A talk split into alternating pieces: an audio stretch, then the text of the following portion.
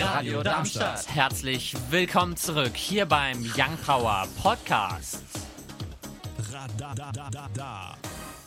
Schön, dass du eingeschaltet hast hier auf der 103,4 MHz oder im Web www.radiodarmstadt.de. Hier heute bei Young Power mit mir, dem Paul, mir, dem Gaston und mir, dem Leon. Das sind die Themen hier heute bei Young Power. Wir beschäftigen uns mit dem Verbot der Reichsbürger und was es damit auf sich hat. Außerdem noch der Anschlagsversuch auf eine ICE-Strecke in Hessen. Und natürlich, wie immer mit im Gepäck, das Covid-19-Virus. Und ich will noch nicht zu viel verraten, aber ich sag mal das Stichwort Interview. Und wir springen rein ins erste Thema für heute. Irgendwann beschäftigt man sich zwangsweise mit dem Thema. Rente. Denn von den 83 Millionen in Deutschland Lebenden beziehen rund 21 Millionen aktuell Rente. Doch es gibt eine ansteigende Altersarmut. Dagegen gibt es jetzt eine positive Nachricht für die Rentner und Rentnerinnen. Denn durch den ansteigenden Durchschnittslohn gibt es ab dem 1. Juni eine Erhöhung des Rentengeldes. Im Westen um 3,45 Prozent und im Osten um 4,2 Prozent. Das heißt konkret, bei einer Rente, die auf Westbeiträgen beruht, steigt ein bei 1000 Euro um 34,50 Euro und bei Ostbeiträgen um 42 Euro. Das Rentenniveau beträgt insgesamt 48,21 Prozent des durchschnittlichen Einkommens. Gundula Rosbach, die Präsidentin der deutschen Rentenversicherung, meint, das ist in diesen schwierigen Zeiten wirklich eine gute Nachricht. Ich weiß nicht, also es ist ja, kann man die da so stehen lassen, es ist eine gute Nachricht einfach, oder? Genau, passt ja auch zu den 17.15 Uhr Themen mit unserer guten Nachricht. Genau, die gute Nachricht der Woche. Ich glaube, insgesamt kann man sagen, ist ganz, wie sagt man? Ja, so sagt es zumindest Mark Forster zusammen mit Sido. Jetzt aber erstmal die News mit Leon und Gaston. Kim Jong-un ist sehr bekannt. Das auch wegen seinen Taten. Südkorea hat angegeben, dass Nordkorea wieder Raketentests durchgeführt hat. Nordkoreanische Staatsmedien zufolge habe Kim Jong-un eine Artillerieschießübung angeleitet. Genauere Angaben zu den Raketen gab es auch. Die Raketen sollen im Westen Nordkoreas gestartet sein und dann vor der Ostküste ins Wasser gestürzt sein. Bis auf eine Höhe von 50 Kilometern sollen gar zwei Raketen gestiegen sein. Die kurz aufeinander startenden Raketen sollen Kurzstreckenraketen mit einer Reichweite von 400 110 Kilometern gewesen sein. Sie sollen stark genug sein, um einen nuklearen Sprengstoff zu tragen. Doch nicht nur Südkorea hat Nordkorea nach dreimonatiger Pause in den Augen, auch die USA untersuchen diesen Vorfall.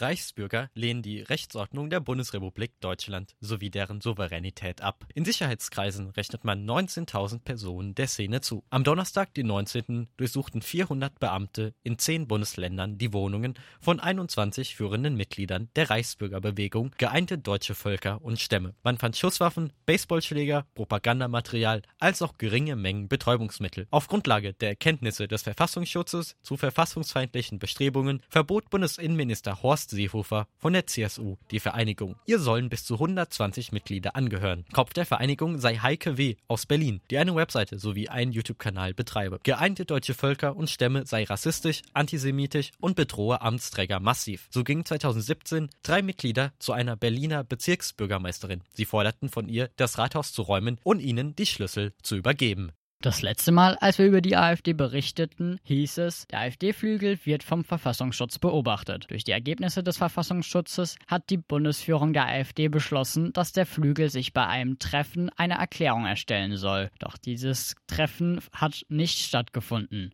Der Grund ist, Zitat, die Corona-Pandemie. Doch was sofort klargestellt wurde, ist, dass ein Telefonat keine Alternative ist. Es wird befürchtet, dass der Verfassungsschutz mithöre. Doch die Bundesführung fordert immer noch eine Auflösung des Flügels bis zum 30.04.2020. Gerade fürchtet laut dem ARD auch die gesamte AfD, dass sie als Verdachtsfall eingestuft wird.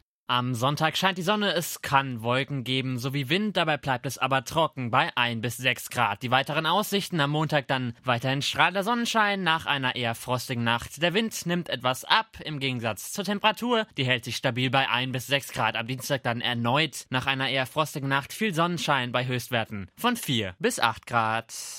Uns findet ihr auch auf Instagram und Twitter Young Power Radar. Wir springen rein ins zweite Thema für heute. Mitarbeiter der Sicherheitsfirma G-Data erwarben für 90 Euro via eBay einen ausrangierten Laptop der Bundeswehr. Der Windows 2000 Rechner vom Modell Rocky 2 RT686 des deutschen Herstellers Roda startete ohne Kennwortabfrage, wodurch schnell ersichtlich wurde, dass der Datenträger nicht ordnungsgemäß gelöscht wurde. Für Tim Berghoff von G-Data sind keinerlei Löschversuche erkennbar. Daher blieb es nur eine Frage der Zeit, bis sich die Mitarbeiter mit Guest als Benutzername sowie Passwort in der Verwaltungsoberfläche Modis einloggen konnten. Begrüßt wurde man von der technischen Dienstvorschrift im Volksmund Dokumentation des Flugabwehrsystems Ocelot. Diese Fahrzeuge sollen noch gegenwärtig im Einsatz sein. Problematisch ist, dass die Bedienungsanleitung ebenfalls aufzeigt, wie man das Panzerfahrzeug zerstört. Entweder mit vorhandenen Sprengmitteln sprengen oder die Kraftstoffleitungen im Triebwerkraum zerstören und dann anzünden. Eine Sprecherin des Verteidigungsministeriums zeigte sich gelassen, denn die Informationen seien nicht sicherheitskritisch, sondern dienen den Bundeswehrsoldaten und Soldatinnen, die das Flugabwehrsystem zurücklassen müssen. Naja, also wir hatten ja schon mal das Thema Daten löschen und zwar sauber.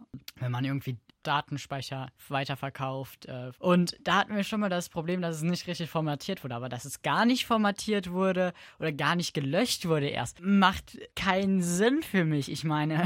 Und du wirst jetzt lachen in diesem Artikel wurde über das, was wir schon vor ein paar Monaten gesprochen haben, wurde darauf wieder zurückverwiesen. Und so wie es erklärt wurde, sei wohl bei diesem PC angeblich ein Fehler passiert, was nicht hätte passieren dürfen, weil angeblich sollten die alle gelöscht werden. Was ich aber noch viel bedenklicher finde, ist, dass diese Software so ein Standard-Login hat und vor allem Guest, nicht mal irgendwie Admin, heißt ja, dass ich finde es irgendwie komisch, dass in so einem Bereich sich Gäste einloggen können oder sogar sollen. ja.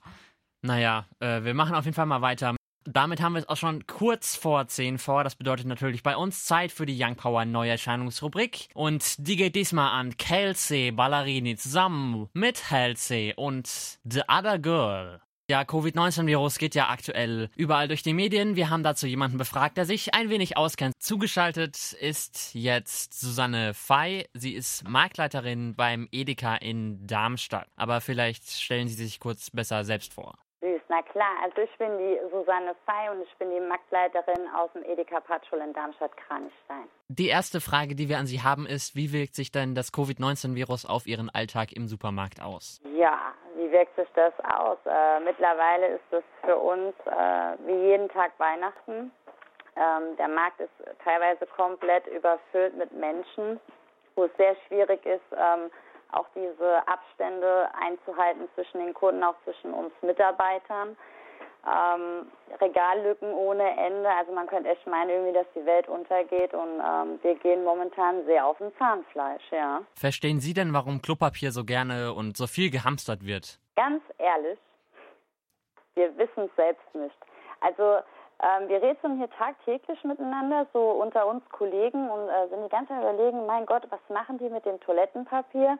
Ähm, wir haben auch schon die skurrilsten Dinge uns ausgemalt, als ob die das vielleicht äh, für Gardinen benutzen oder so.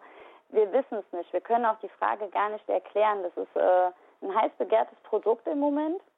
Wir haben äh, Ware geliefert bekommen, zwei Paletten Toilettenpapier, die haushoch waren. Äh, die waren innerhalb von einer Stunde ausverkauft.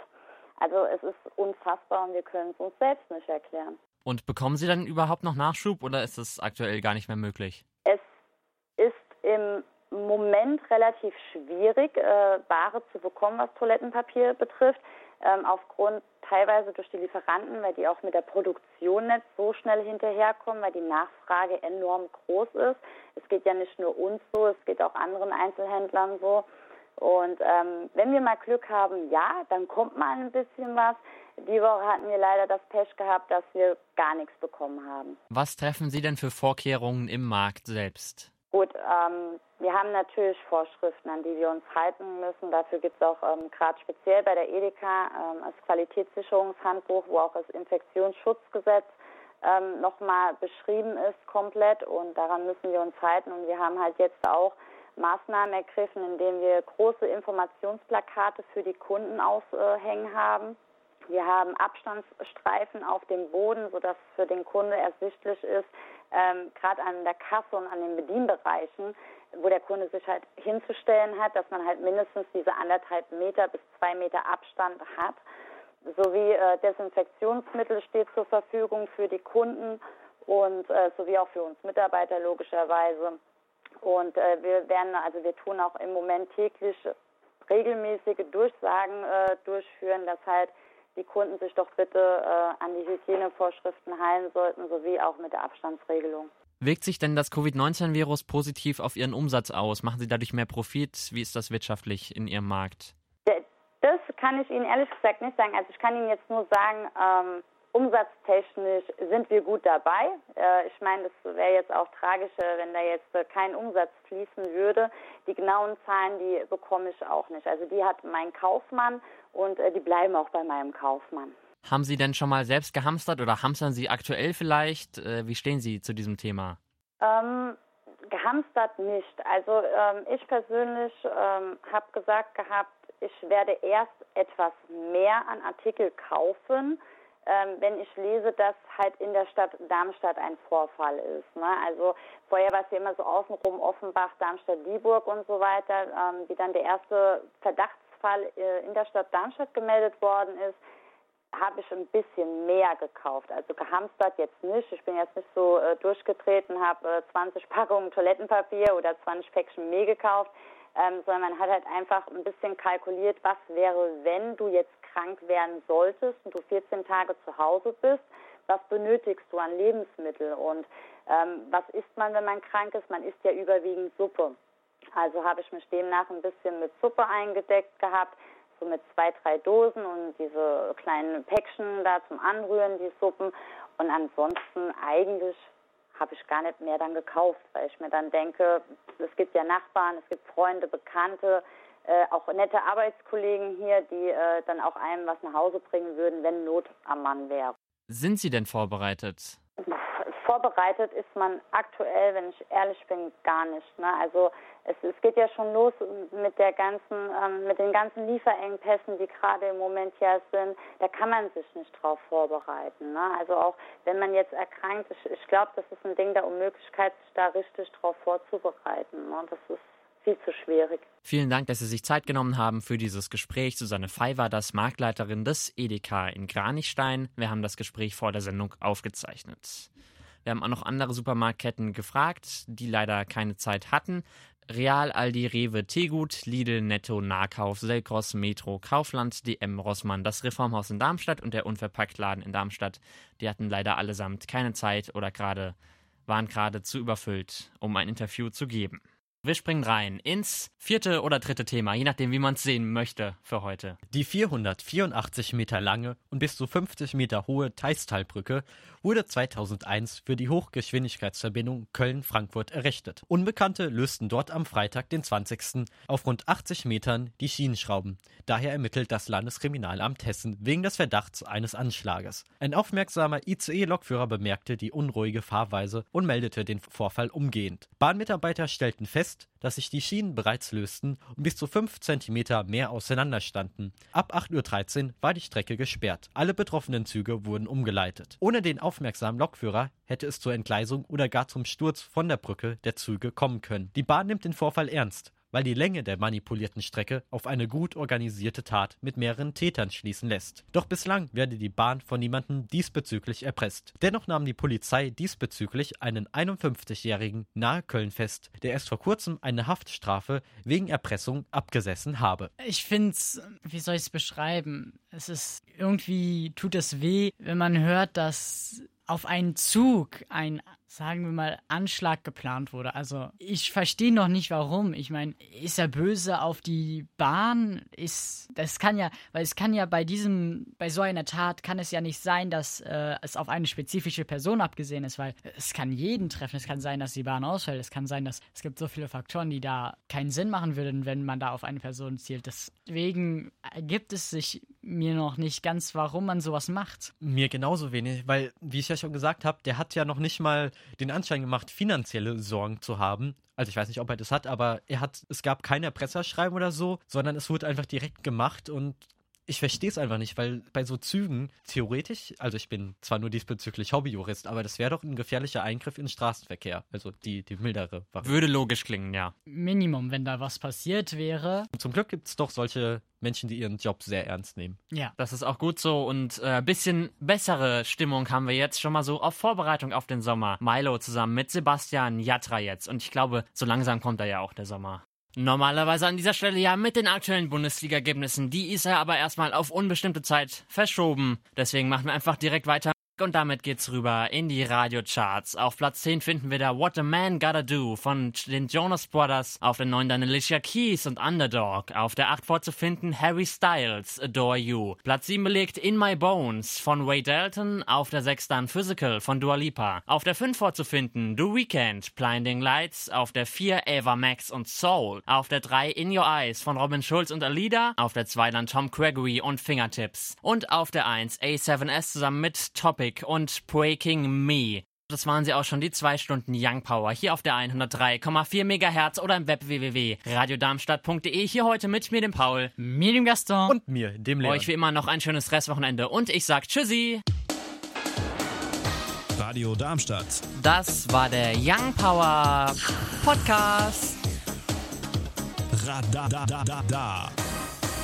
Wenn ihr mehr von Young Power hören wollt, dann könnt ihr gerne unsere Sendung immer samstags von 17 bis 19 Uhr auf der 103,4 MHz oder im Web www.radiodarmstadt.de auschecken.